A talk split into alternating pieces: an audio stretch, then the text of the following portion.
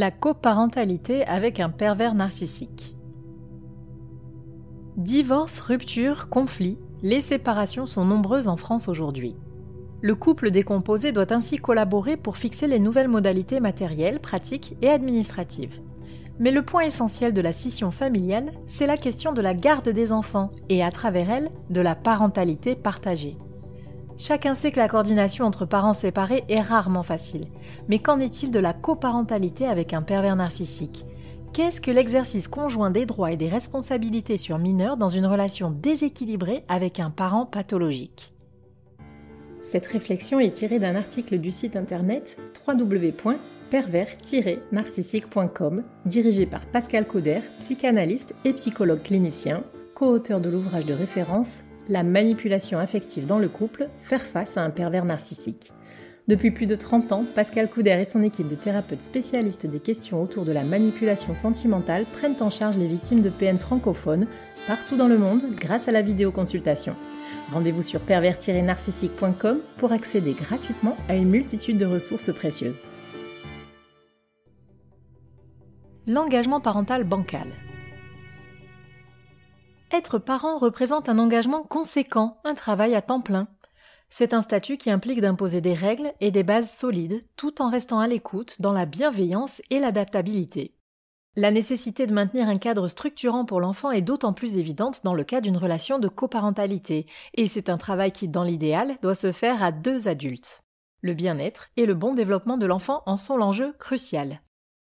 Mais la difficulté de la coparentalité avec un pervers narcissique, c'est qu'il déséquilibre l'ensemble. Ce qui l'intéresse, c'est son lien à l'autre parent, et non pas aux enfants eux-mêmes. Maintenir le contact avec un parent manipulateur toxique, c'est ni plus ni moins avoir une double difficulté supplémentaire de taille à gérer.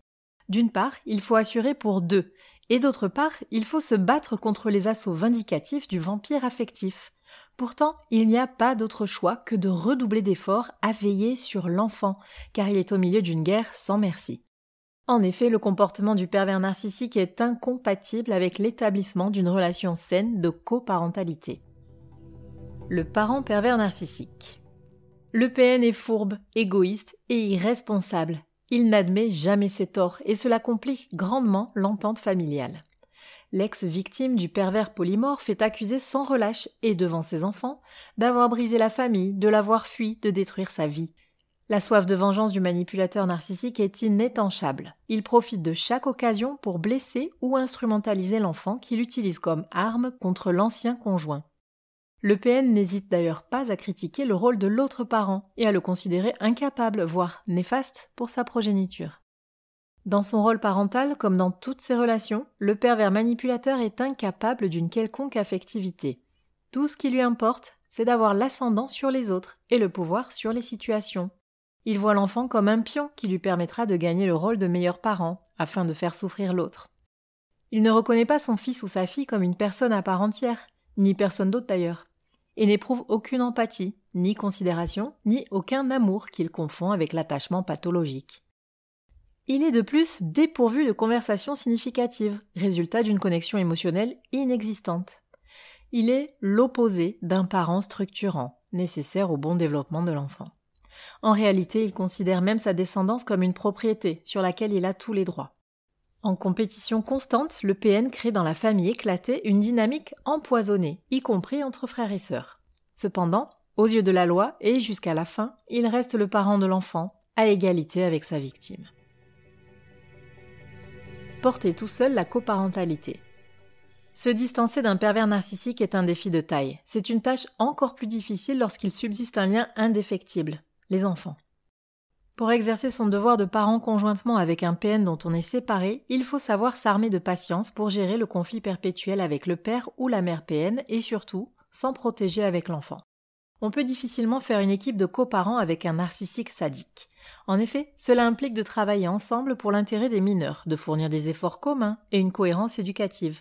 Il faut aussi adopter une communication efficace et des positions cohérentes pour une parentalité aimante et structurée. Cependant, la coparentalité avec un pervers narcissique s'apparente plutôt à deux adversaires qui s'affrontent plutôt que de travailler ensemble. En effet, une discussion avec un manipulateur sentimental ne mène quasiment jamais à un échange productif. Il est toxique et malade mental. La coopération n'est pas dans son vocabulaire. L'entente est donc impossible. Ainsi, la mission du parent sain est de limiter les dégâts et de minimiser les impacts sur l'enfant du parent pervers narcissique. Le foyer de la figure parentale la plus équilibrée doit être un refuge où la tolérance, l'amour et le sens des responsabilités sont essentiels. Il ne faut jamais perdre de vue que la séparation est un bouleversement pour les plus jeunes membres de la famille et que ces retombées laisseront des traces. Comment atténuer les méfaits de la coparentalité avec un PN Voici quelques conseils pour parer la toxicité du parent narcissique et gérer la séparation dans cette coparentalité complexe. 1. Préserver l'enfant de la toxicité parentale. C'est un conseil qui semble évident, mais qu'il faut coûte que coûte garder en tête.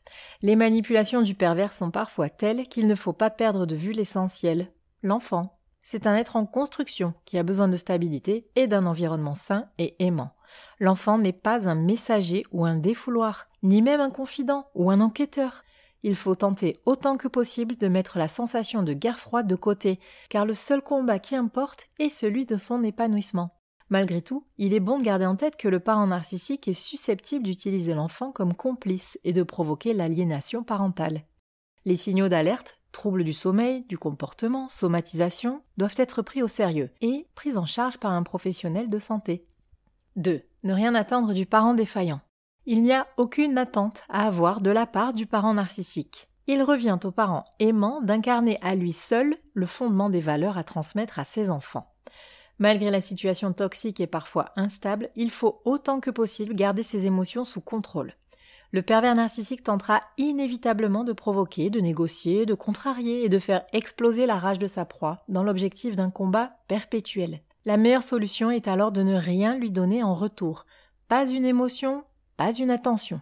Les disputes ne feraient qu'alimenter sa perversion et sa toxicité. La clé est de limiter les conflits pour protéger l'enfant. 3. Prendre soin de soi pour résister aux assauts sadiques. La coparentalité avec un parent pervers narcissique est épuisante. C'est une situation anxiogène qui joue sur les nerfs et remet constamment en question la capacité parentale. Il est ainsi primordial pour son bonheur et celui de l'enfant de prendre soin de soi, le parent est gardien de l'intégrité de son enfant. Lorsque l'un des deux est défaillant, l'autre doit faire preuve de solidité. Faire un travail sur soi avec un thérapeute spécialiste des structures de personnalité perverse permet également de se repositionner et d'éviter une reproduction du schéma. Il faut être le meilleur exemple possible pour son enfant pour l'empêcher de reproduire les erreurs de ses parents. 4. Fixer des limites claires de coparentalité. Les pervers narcissiques se nourrissent de la confusion. Ils aiment l'instabilité, c'est le terreau de leur emprise. Pour ne leur donner aucune graine à planter, il vaut mieux prendre les précautions suivantes. Communiquer par écrit, uniquement, pour bloquer l'emprise et garder des traces des échanges. Reporter par écrit tous les faits à retenir. Noter tous les manquements, les agressions verbales, les agissements néfastes du PN, quitte à les signaler aux autorités. Fixer un accord de garde détaillé par la justice. Horaires et jours de rendez-vous, de prise de vacances ou de week-end, tous les détails sont importants à noter. Les zones grises sont un terrain de jeu pour les manipulateurs pervers, car elles lui donnent la liberté d'enfreindre les règles. Le pervers narcissique cherchera toujours à nuire et à tourner la situation à son avantage. C'est une nécessité vitale que de faire intervenir la loi pour encadrer les relations de coparentalité. 5. Se concentrer sur l'épanouissement infantile. L'enfant doit pouvoir s'épanouir auprès d'un adulte solide, aimant, empathique et disponible émotionnellement. Il faut être à l'écoute de ses besoins et de ses envies.